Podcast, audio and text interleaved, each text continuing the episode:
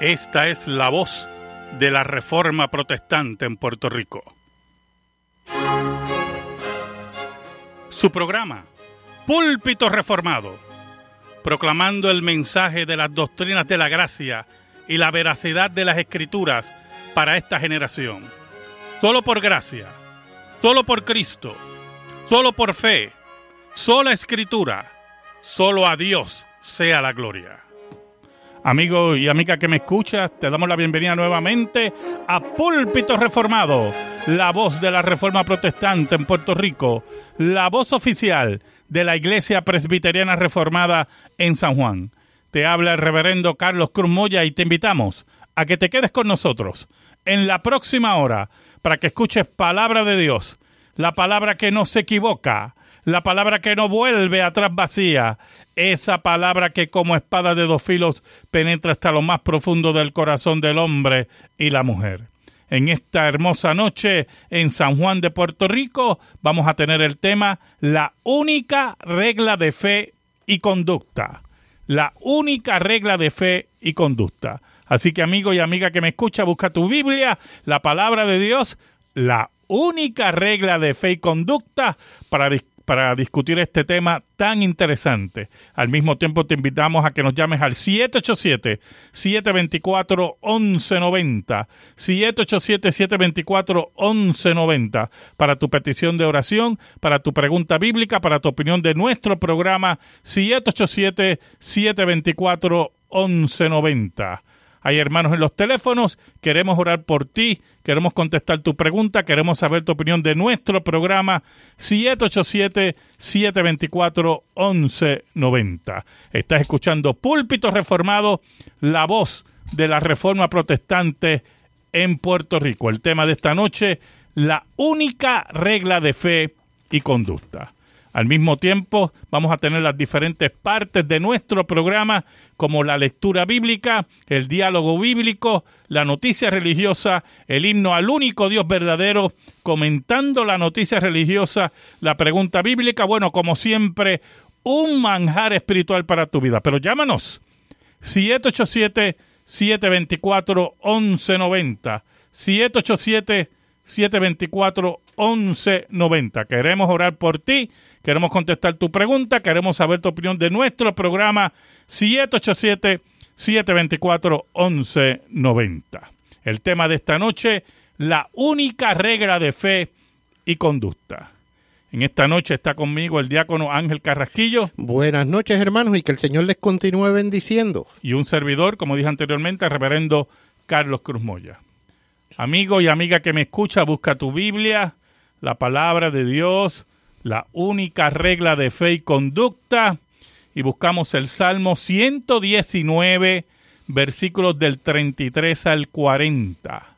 Salmo 119, versículos del 33 al 40. Dice así la palabra del Señor. Enséñame, oh Jehová, el camino de tus estatutos, y lo guardaré hasta el fin. Dame entendimiento y guardaré tu ley y la cumpliré de todo corazón. Guíame por la senda de tus mandamientos, porque en ella tengo mi voluntad. Inclina mi corazón a tus testimonios y no a la avaricia. Aparta mis ojos que no vean la vanidad. Avívame en tu camino. Confirma tu palabra a tu siervo que te teme. Quita de mí el oprobio que he temido, porque buenos son tus juicios. He aquí yo he anhelado tus mandamientos, vivifícame en tu justicia. Amén. Amigos y amigas que me escuchan, hermanos, en el siglo XVI los reformadores levantaron su voz en contra no solamente de la corrupción de la curia romana, pero principalmente en contra de las herejías y de los errores doctrinales de Roma. Entre esos errores doctrinales de Roma, estaba uno en particular que prácticamente permeaba todo el pensamiento teológico, el cual desterraba o destronaba a la escritura como única regla de fe y conducta. En pocas palabras, para la teología romana como para el día de hoy, la Biblia no era suficiente. No era suficiente. He oído en púlpitos de Roma a predicadores, no, no necesariamente sacerdotes, teólogos o evangelistas católicos, si podemos llamarlos así, declarar en pleno siglo XXI que la Biblia no es suficiente. Por lo tanto, cuando Roma crea ese dogma que la Biblia no es suficiente, abre el camino, establece las pautas para crear diferentes dogmas de hombres, los cuales, bajo la autoridad de la cátedra de Pedro, como ellos llaman, a la interpretación del Vaticano, bajo la autoridad de la cátedra de Pedro, se van imponiendo un grupo de dogmas los cuales no tienen ninguna base bíblica. Esa forma de crear doctrina, ¿verdad? Esa forma de crear diferentes dogmas hace que Roma construya un andamiaje que responda no solamente a los intereses del Vaticano, sino también a las diferentes experiencias espirituales y culturales donde Roma llega con sus misioneros. En ese sentido, los reformadores entendían que varios dogmas marianos, varios dogmas en relación a la mesa del Señor, varias prácticas religiosas como oración y peticiones a reliquias de, santos muertos, como fiestas eh, religiosas con un matiz de santidad, etcétera, etcétera, atentaban contra el Evangelio de Cristo. Los reformadores señalaban claramente que toda veneración a la Virgen María, toda veneración a los santos era contraria a la palabra de Dios. Que toda intercesión de María frente a Cristo llevando, ¿verdad? Y exponiendo correctamente el dogma católico, no era revelado en la escritura. Pero aún más, y ya estamos hablando del siglo XIX y el, y el siglo XX, los dogmas eh, definidos por Roma, Mariano, como en la Inmaculada Concepción en el siglo XIX y la Asunción de María en el siglo XX eh, por Pablo VI, eran dogmas que eran contrarios a la revelación bíblica, que no se encontraban en ningún texto bíblico y atentaban contra la gloria de Dios. ¿Por qué los reformadores enseñaron que la Biblia era la única regla de fe y conducta? Hay varias razones para esto, hermanos. Número uno, la escritura claramente se presenta como la revelación de Dios. No hay otra revelación fuera de la escritura. Si usted leyó con nosotros el Salmo, Salmo 119, versículos del 33 al 40, el salmista dice, enséñame, oh Jehová, el camino de tus estatutos y lo guardaré hasta el fin.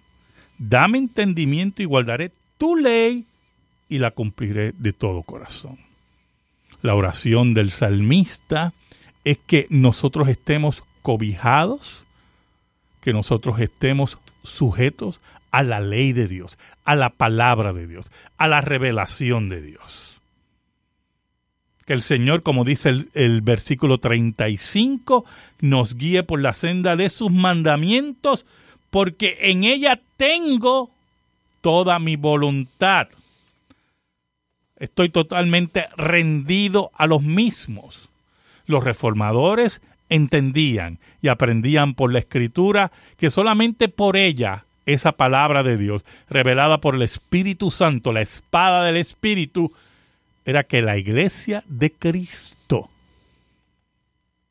podía caminar exitosa y podía en todo momento librarse de supersticiones y dogmas de hombres y mentiras.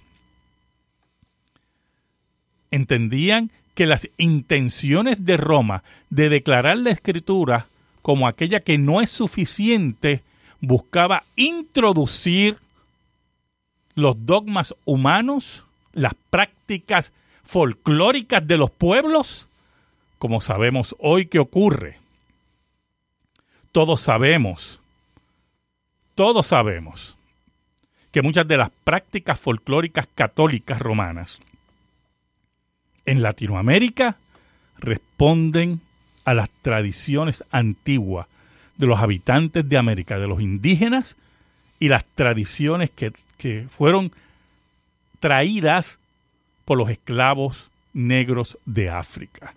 Se logró un sincretismo el cual Roma reconoce y aplaude y permite que ocurra. Los conceptos de ayunos, de privarse de carne en días, en días especiales, en días santos, y al mismo tiempo buscar indulgencias para que usted pueda este, ingerir carne en esos días buscaba también que Roma adquiriera dinero y poder sobre, el, pueblo, sobre el pueblo, riqueza, como muy bien nos dice el hermano Ángel. Por lo tanto, la voz de los reformadores fue enfática con sola escritura, pero en el sentido de que la, que de la escritura es la única regla de fe y conducta. Ahora, si desmenuzamos esas dos axiomas, de esas dos axiomas, podemos profundizar aún más. Cuando nosotros decimos que la Biblia es la única regla de fe, ¿qué queremos decir con eso? Queremos enfatizar que toda doctrina, escuche bien, toda doctrina, los reformadores nos enseñaron que toda doctrina emana de la palabra de Dios. Tenemos que hacer una diferencia entre doctrina y dogma. La doctrina es lo que se encuentra en la escritura. El dogma es la explicación de la doctrina que se encuentra en la escritura. Pero Roma creaba dogmas explicando los misterios que creaban dentro de su idolatría. La teología romana. Por lo tanto, eran dogmas de hombres, porque no respondían al, texto, bíblico. No eran doctrinas que emanaran del texto bíblico. Cuando hablamos de la asunción de María, por ejemplo, la asunción de María, que María fue llevada al cielo en cuerpo y alma, estamos hablando de un dogma de hombre que no tiene base bíblica, que emana de la interpretación de la cátedra de Pedro, de lo que ellos consideran una tradición mariana antigua. Por lo tanto, la cátedra de Pedro lo que hace es definir esa tradición mariana antigua. O al mismo tiempo, la, tradición romana o, la cátedra de Pedro busca declaraciones en los padres de la iglesia que puedan sonar eh, en cierta medida mariológicas, como el famoso, el famoso paralelismo de Eva María, que, que, creo que Ireneo de Lyon fue uno de los expositores del mismo, que así como Eva oyó a la serpiente y fue causa de nuestra desgracia, así María oyó al ángel y fue causa de nuestra salvación. Entonces, ese paralelismo Eva-María la cátedra de Pedro lo lleva a posiciones mariológicas idolátricas. Ese sistema de lógica antibíblico, la cátedra de Pedro le, lo adorna de un dogma, de una explicación para justificar cualquier doctrina falsa. Estaba leyendo, pastor, aquí en, eh, porque todo esto a través de la cátedra de Pedro y demás, pues al hablar de Pedro quizás le damos cierta validez bíblica, en, entre comillas, ¿no? Pero a lo que voy es a 2 Timoteo 3:15, toda la escritura es inspirada por Dios y útil para enseñar, para redarguir, para corregir, para instruir en justicia, a fin de que el hombre de Dios sea perfecto, enteramente preparado para toda buena obra. Esto no me está diciendo que una parte de la Biblia o que estamos incompletos cuando nos está diciendo que toda la escritura es útil para toda para todo lo que nosotros necesitamos en la vida. Y que el hombre de Dios está completo. enteramente preparado. Exacto. Es increíble. Eh, eh, ¿Cómo, ¿Cómo, podemos entonces que no sea, eh, y perdónenme la expresión, un pajareo de hombre para poder justificar unas posiciones para enriquecer la iglesia o para sustentar aquello de que yo soy el Papa un ejemplo, estoy me estoy refiriendo no al Papa, sino a la institución. El papado, el, papado. Pues yo soy el papado y yo tengo la verdad en la mano. Así mismo. Fuera de la Biblia, cuando todos sabemos que la Biblia es inspirada. Eh, ese es otro de los ejemplos. O sea, eh, llámanos 787-724-1190 787-724-1190. Queremos orar por ti, queremos contestar tu pregunta, queremos saber tu opinión de nuestro programa 787-724-1190. Lo mismo ocurre con el concepto del papado. Número uno, la infabilidad papal fue definida como dogma en el siglo XIX en el Concilio Vaticano I. Por lo tanto, eso para ellos es parte de una tradición antiquísima según la Cátedra de Pedro, la cual cuaja, si podemos decirlo así, en el siglo XIX con el dogma de la infabilidad papal. Pero no le dicen a ustedes que el Vaticano I, el concilio, fue una, una batalla campal. En el mismo Vaticano, ese concilio fue una batalla campal porque muchos estaban en contra de la infabilidad papal. Porque consideraban que no respondía a la historia de la iglesia que no eh, correspondía a la tradición de la iglesia. Y mucho menos a la, a la escritura. Exacto, definitivamente. Pero aún más, el concepto del vicario de Cristo, el Papa como vicario de Cristo, como aquel que viene que a ser representante de Cristo en la tierra. Ese concepto es usurpado al Espíritu Santo, que es el verdadero vicario de Cristo. Por lo tanto, cuando decimos que es la única regla de fe, lo que buscamos es, y lo que buscaban los reformadores, es que las personas, el, eh, el pueblo, se acercara a la escritura y encontrara en ella todas sus creencias y definir lo que era verdaderamente pecado y lo que era verdaderamente justicia que los conceptos de santidad creados por Roma, de adelantos en santidad, de crecimiento en santidad, a base de diferentes obras o de caminar de rodillas o diferentes esfuerzos y sacrificios eran contrarios a la escritura, que no se veían en la escritura, porque el sacrificio perfecto lo hizo Cristo, por nosotros. Por eso es que definimos como la única regla de fe. Pero ¿qué, ¿qué, queremos decir como la única regla de conducta? De conducta. Eso lo vamos a ver más adelante, ¿verdad? En la próxima intervención. Sigue llamándonos 787-724-1190, 787-724-1190. Queremos orar por ti, queremos contestar tu pregunta, queremos saber tu opinión de nuestro programa. Estás escuchando Púlpito Reformado, la voz de la Reforma Protestante en Puerto Rico. Vamos a pasar a la noticia religiosa con el hermano Ángel Carrasquillo. ¿Cómo no? Dice desde China en Shanghái, la generación milenial encuentra apoyo en la iglesia y sentido para enfrentar los retos de la gran ciudad. China tiene cada vez más gente joven. Hoy, grandes ciudades como Shanghái están repletas de millennials, le llaman ellos. 24 millones de personas viven en esta ciudad y tres cuartos de esta población tienen entre 20 y 33 años. Los chinos más jóvenes se mudan allí por varios motivos. Vine a Shanghái, es una cita. Hace unos años mis amigos decían que podría encontrar mejores trabajos aquí. Deseo ganar más dinero para mi familia, dice Sao Qian, residente en Shanghái. Además de buscar empleo, los millennials se están integrando a la comunidad cristiana para lidiar con las presiones sociales. Los jóvenes buscan grupos de apoyo y espiritualidad. Eh, un estudio encontró que 62% de creyentes religiosos en China tienen entre 19 y 39 años, totalmente jóvenes, pastor. Un día mi amigo abrió la cita, me invitó a la iglesia después del trabajo.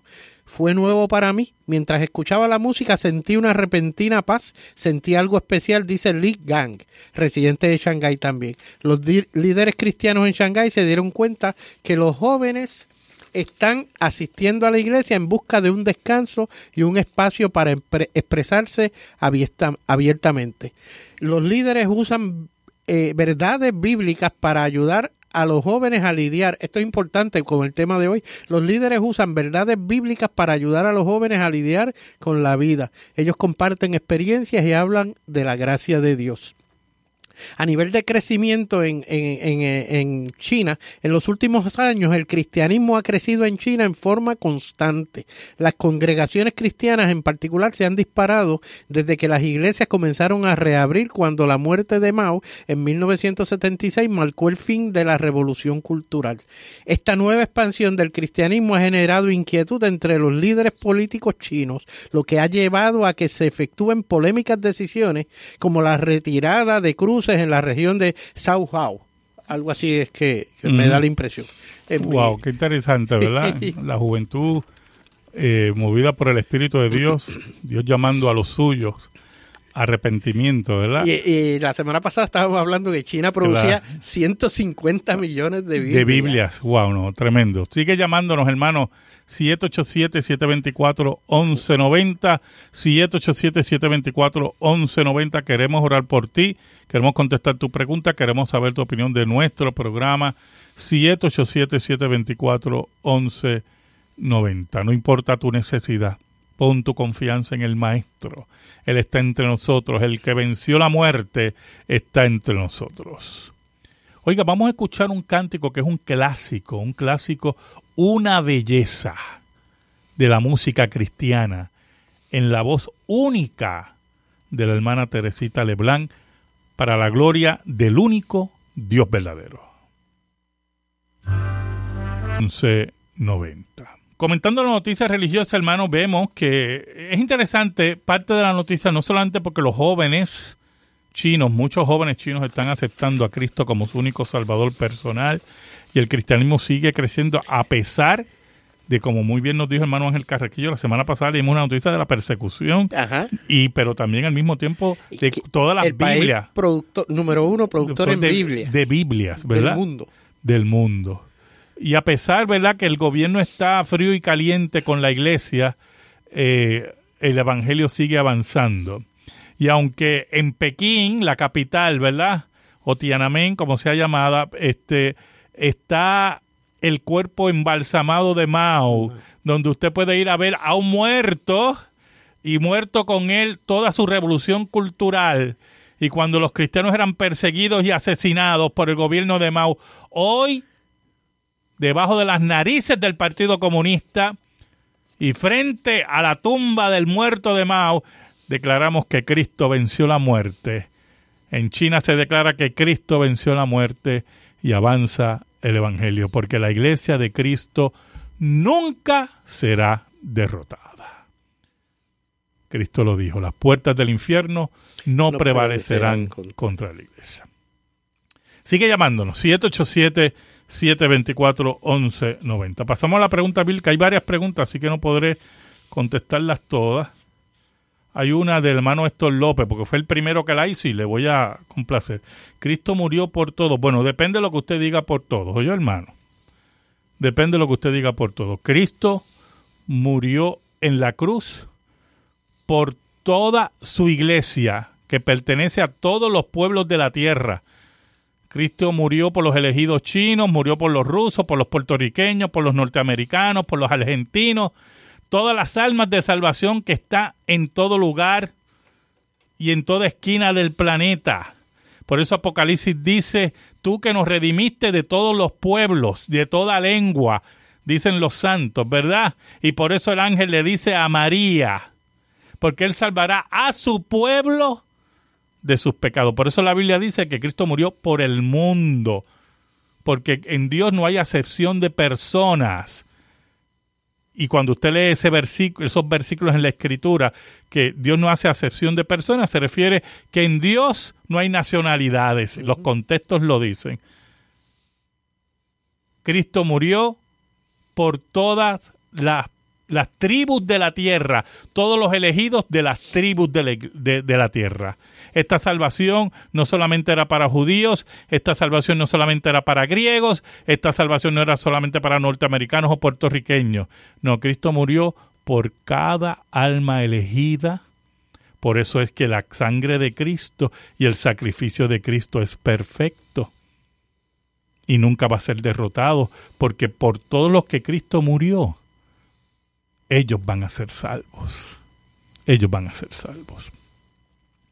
También tengo otra pregunta eh, que es un poquito más complicada. Aquí del hermano, eh, ahora se me escapa la pregunta, sí, del hermano Feliciano de Bayamón. Dice que un amigo católico le dijo que se le entregó la iglesia a Pedro, que le explique esto para él explicarle. Bueno, lo que pasa es que el hermano católico le está siguiendo la línea de Roma Roma enseña que primero que Pedro fue el primer papa, en ningún sitio en la Biblia dice eso, ¿verdad? Que Pedro fue el primer papa. Aparte que no fue el primer papa, o sea, aquí no vamos a estar en esa discusión. No fue el primer papa, número, número dos. Y número tres, escuche bien, cuando Cristo le entrega las llaves a Pedro, Pedro es representante de los apóstoles, por eso Efesios 2.20 dice, que la iglesia es construida sobre el fundamento de los apóstoles y profetas, siendo la piedra de ángulo Jesucristo. ¿Oyó? Cuando, cuando Cristo habla con Pedro y le entrega las llaves, las llaves del reino, es Pedro como representante de los apóstoles. Y por eso hace ese acercamiento, ¿verdad? En ese sentido, en ese sentido. Cuando habla de llaves, usted ven en Hechos de los Apóstoles que Pedro es el que abre, el que abre el mensaje, número uno, a los judíos después de Pentecostés, y en Hechos 10, el que abre el mensaje a los gentiles. Pedro. Esas son las llaves del reino. Abrió el mensaje a los judíos y a los gentiles. Y Pedro como representante de los apóstoles, Cristo le entrega esas llaves, pero nada tiene que ver con que Pedro es el primer papa y nada de eso. Y esas cosas tenemos que tenerlas claras, ¿verdad? Sigue llamándonos. 787-724-1190. 787-724-1190. Queremos orar por ti. Queremos contestar tu pregunta, queremos saber tu opinión de nuestro programa 787-724-1190. Quería añadir a esa contestación, pastor, esas son las la, la tergiversación de los datos que usa la iglesia para justificar la posición papal. O sea, para decir, pues por eso nosotros seguimos esa tradición. Exacto. O sea, eso les da base a ellos como para justificarlo, pero no es bíblico. No, porque es una tergiversación del texto, del texto. y, de, la historia. Es, muy conveniente, o sea, a conveniencia. Eh, eh, todas esas tergiversaciones de Roma históricas y del texto buscan imponer dogmas de hombre. Y por eso los reformadores levantaron la voz contra eso. Cuando hablamos no solamente que es la única regla de fe y conducta, es que nuestra conducta, hermano, escuche bien, nuestra conducta tiene que dirigirse según la escritura. Regida por la escritura. Y eso es muy importante, más allá de lo que usted cree. ¿Oyó? ¿Y por qué decimos eso? Porque cuando Roma creaba que dogmas de de obras, de ayunos interminables, de vigilias interminables, en la cual se buscaba que usted este, aumentara en santidad la gracia infusa que estaba en su corazón, esa gracia infusa, cuánta gracia infusa yo necesito para que Dios me acepte, ahí entran los conceptos de santidad según Roma. Y entonces la conducta se rige por los dogmas de Roma. Que dejes de comer esto, que camines de rodillas así, que le reces a tal o a más cual, a santos muertos. Y tantas veces. Ah, no, exacto. O sea, te condicionan inclusive la cantidad de, de, rezos o de oraciones que vas a hacer. Y entonces al mismo tiempo crea conceptos de purgatorio, lo cual extiende la mano de la iglesia más allá de la vida, aún la muerte. Entonces tus conductas te tienen que llevar a pagar misas por muertos para sacar a tus familiares de un purgatorio imaginario, imaginario que, que, Roma se ha inventado. Los reformadores vieron eso. Y por eso enfatizaron que la Biblia era la única regla de fe y conducta. Pero escuche lo siguiente. Dejando a Roma a un lado. Roma no es la única culpable en todo esto, yo. Las sectas tienen otra autoridad siempre fuera de la escritura, revelaciones nuevas, profetas que le dicen cómo deben conducirse, cómo deben alcanzar el favor de Dios.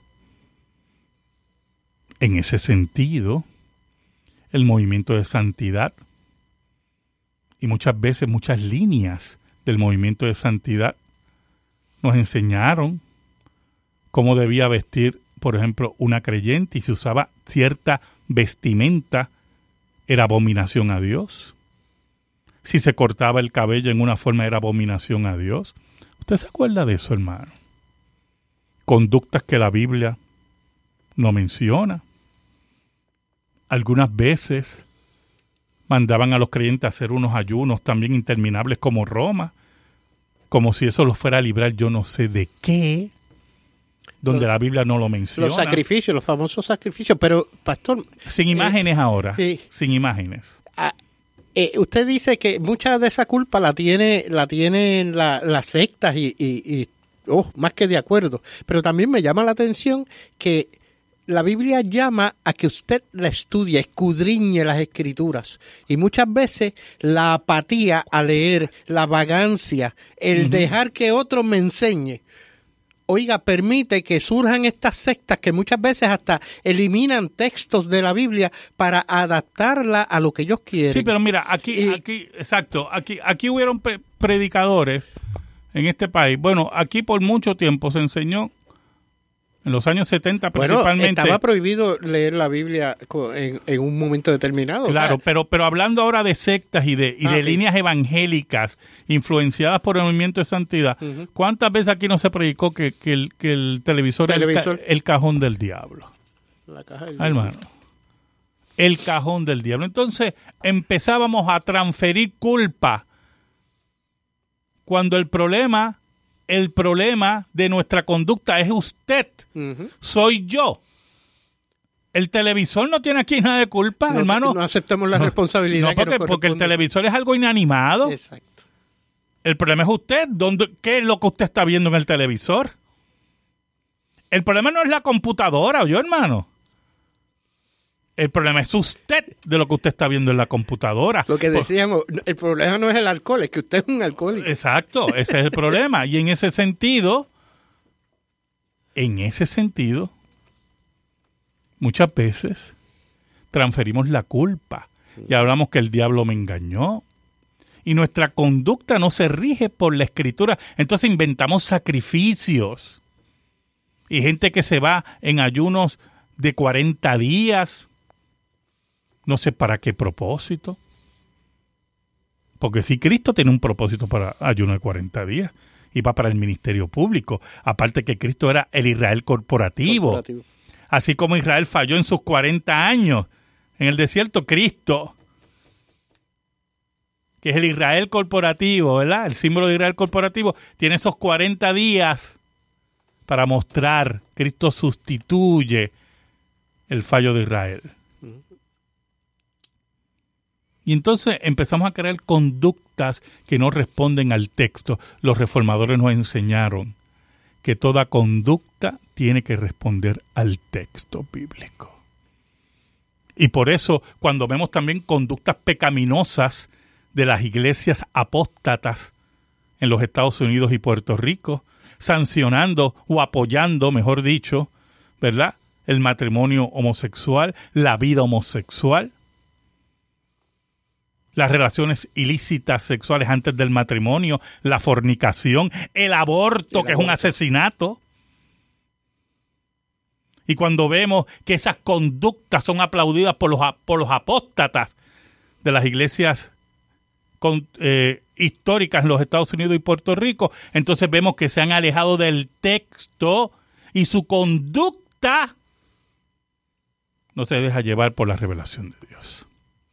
Oiga, y cuando usted dice, por ejemplo, usted conoce que X persona abortó y usted dice, pues, eso es problema de ella. No. Oh. No. No, hermano, mire. Eh, ¿Hasta dónde? Eh, eh, nosotros tenemos que entender que cuando una organización religiosa que se llama cristiana apoya conductas que están contra la revelación, es que no creen la revelación no cree en la revelación. Y al no creer en la revelación, está desechando la enseñanza, la enseñanza de los reformadores.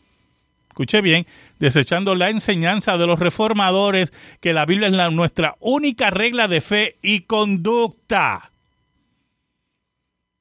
Y cuando el liberalismo teológico que ha invadido esas iglesias desafía la autoridad de la escritura, desafía los postulados de la reforma protestante y en cierta medida vuelven a Roma.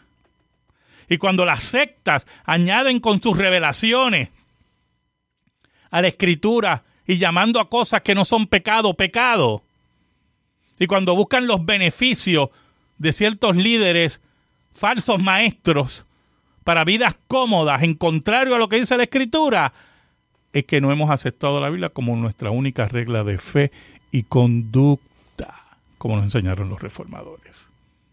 Siguiendo esa línea, usted tiene que escuchar bien qué se enseña en su iglesia y qué mentira dicen los sectarios en Puerto Rico. El apóstol Pablo nos enseñó, escuche bien, que el reino de Dios no consiste ni en comida, esto escuchó, ni en bebida. Por lo tanto, cuando la gente, como dice el apóstol Pablo, sectas y religiones, vienen a prohibir alimentos que Dios creó y que son bendecidos con la oración, el apóstol Pablo le llama eso doctrina de demonios. Y cuando en los púlpitos del anticristo se quiere proclamar de que la Biblia no es la única regla de fe y conducta, o se quiere proclamar que la Biblia no es suficiente, nosotros tenemos que levantar nuestra voz y estar erguidos sabiendo que nuestra vida y nuestra fe solamente se rige por la palabra de Dios. Pero el hombre tiene una capacidad pecaminosa de rebelarse contra Dios. El pecado es un acto de rebelión, de rebeldía. Y una de las actitudes pecaminosas del hombre es no escuchar a Dios según su palabra. Dios le dice, el camino correcto es este, y el hombre quiere coger los atajos, los caminos incorrectos. Llámanos 787-724-1190. 787-724-1190. Queremos orar por ti. Queremos saber tu opinión de nuestro programa. 787-724-1190. Y cuando el hombre quiere tomar los caminos incorrectos es porque quiere crear sus propios dogmas, su propia conducta y su propia fe que desafía la autoridad de la escritura. Es querer, es querer hacer que la Biblia diga lo que yo quiero que diga. Exacto. Lo mismo ocurre, mire, con la forma de adorar en los pocos minutos que nos quedan. Mucha gente y muchas iglesias en Puerto Rico y en Estados Unidos crean formas de adorar. Crean diferentes formas de adorar. Y yo creo, mira, vamos a poner fuegos artificiales. Los otros días estaba viendo en Facebook un pastor, no sé si es un pastor, para mí es un payaso, un pastor vestido de chapulín colorado el domingo predicando en la iglesia. Porque él lleva una enseñanza así de chapulín colorado. Y los otros días vi a otro vestido como si estuviera en una cocina, él con su delantal, como si fuera un chef. Pues eh, eh, eh, esa, esa forma ingeniosa que ellos creen que es la forma de adorar correcta, va contra la escritura, porque Dios estableció cómo Él quiere ser adorado. Yo, hermano, usted no puede crear lo que usted le dé la gana. Ninguna iglesia puede crear lo que le dé la gana. Cómo Dios debe ser adorado, porque Dios repudia esa adoración. Porque ese fue el problema de Caín. Porque Dios exigió sacrificio. Y Caín, como era hombre de la tierra, era agricultor, lo que tenía que hacer era, mire, tomar de su fruto, ir donde su hermano Abel e intercambiar su fruto, hacer un trueque, para que él le diera una oveja para hacer sacrificio a Dios. Pero no, él quiso adorar a Dios como le dio la gana. Como le vino en gana porque su corazón era malo. Y por eso la Biblia dice que no vio con agrado su, su ofrenda. Su ofrenda. Su ofrenda, hermano. Y por eso los hijos de Aarón presentaron que fuego extraño a Dios.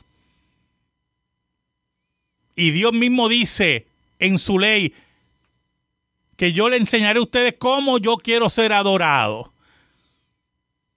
Pero en muchos púlpitos, en muchos altares, si podemos llamarlos así, púlpitos altares, concediendo eso, en nuestro país hoy lo que tenemos es un grupo de payasos y un circo todos los domingos para entretener a las personas y el Evangelio no es predicado.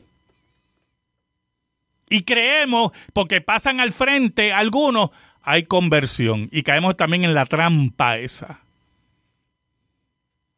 Pues mire, no tomamos la escritura como la única regla de fe y conducta. ¿Oyó? Y muchos hacen más bien show de talentos. Show de talentos en el culto a Dios.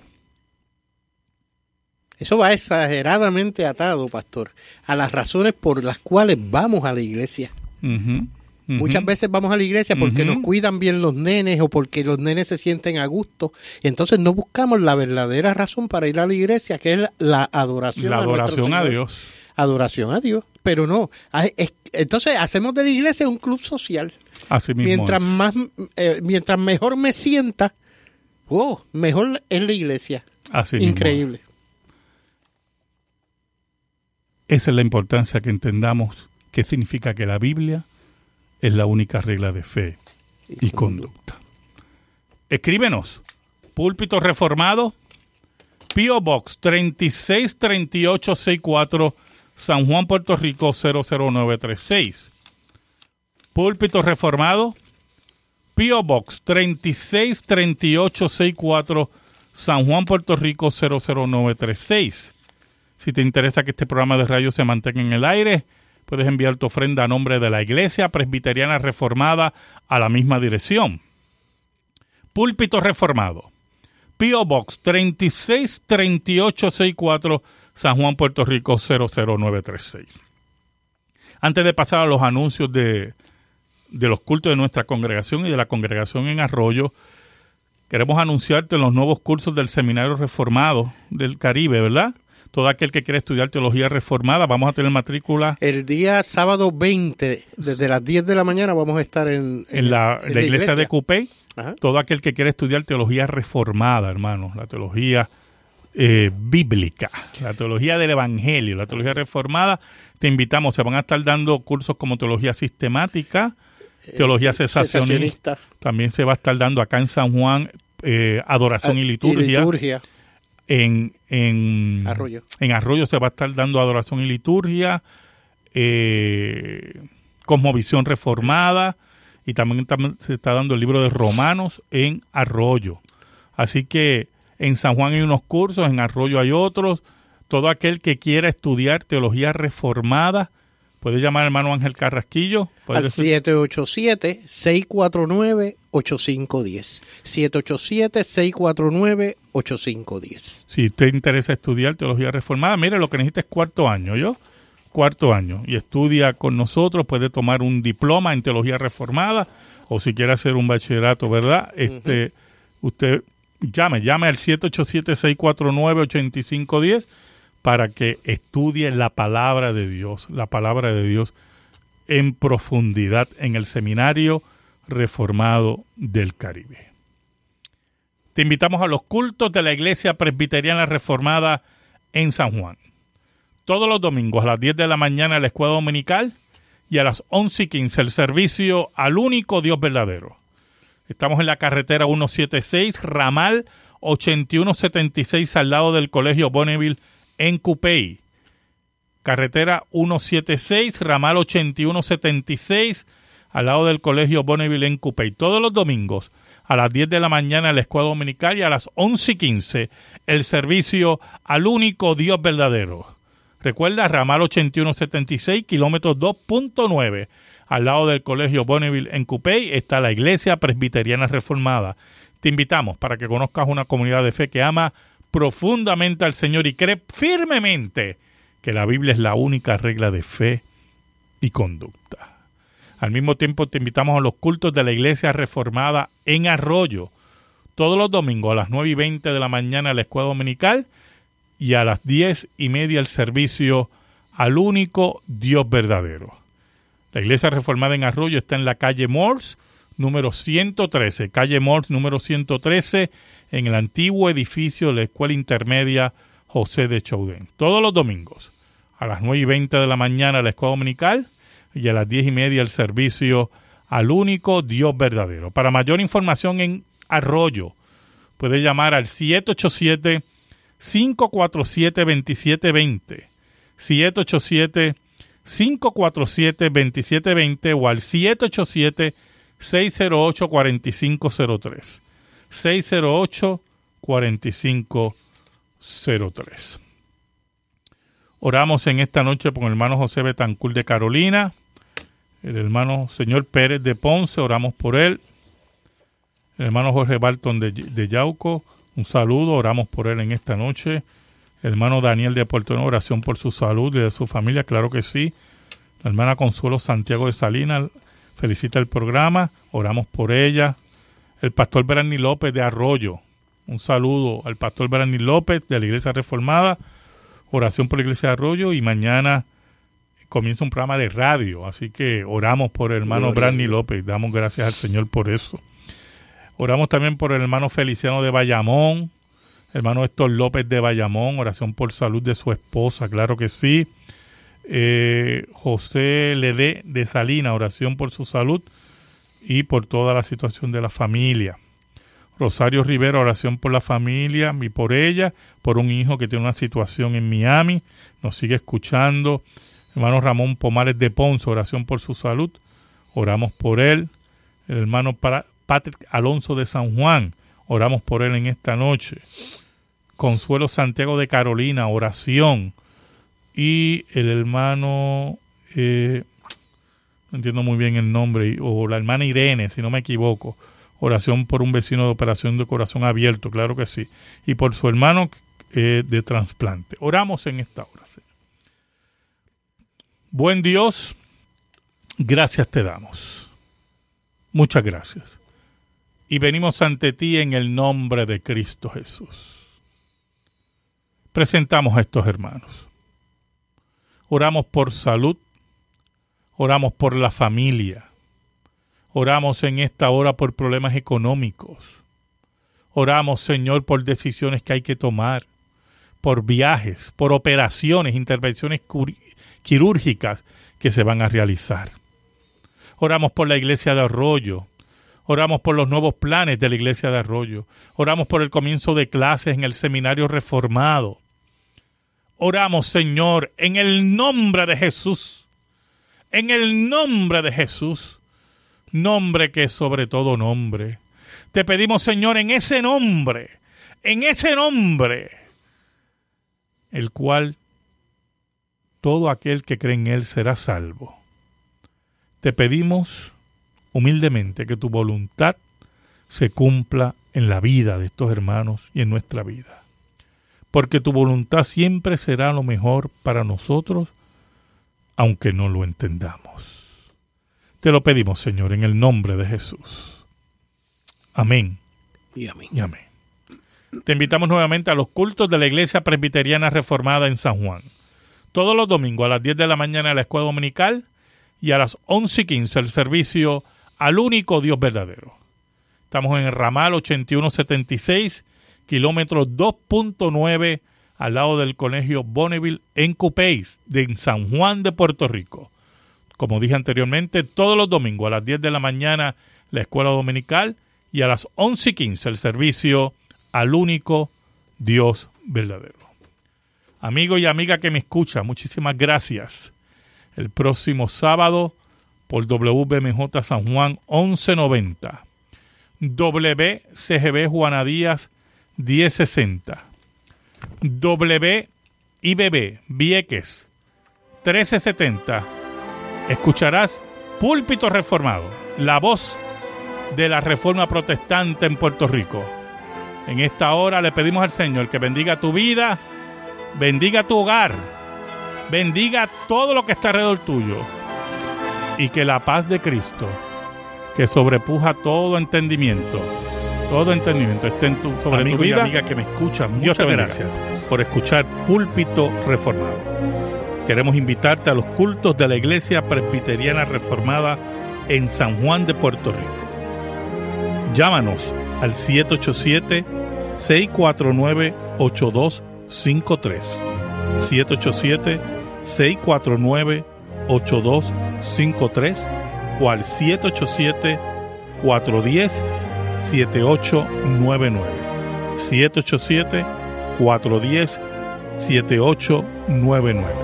Al mismo tiempo, puedes accesar nuestra página a www.presbiterianareformadapr.org www.presbiterianareformadapr.org También puedes escribirnos a consistorio arroba presbiterianareformadapr.org consistorio arroba presbiterianareformadapr.org y al despedirnos queremos decirte a ti y a tu familia que la gracia de nuestro Señor Jesucristo, el amor de Dios Padre Todopoderoso y la unción fresca del Espíritu Santo esté sobre ti y tu familia, sobre todo el pueblo de Dios, reunido en el planeta Tierra, hasta la consumación del reino.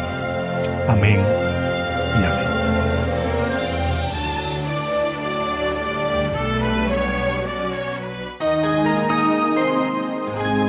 Este programa está disponible en el Media Center de nuestro sitio web therockradio.org therockradio.org Media Center.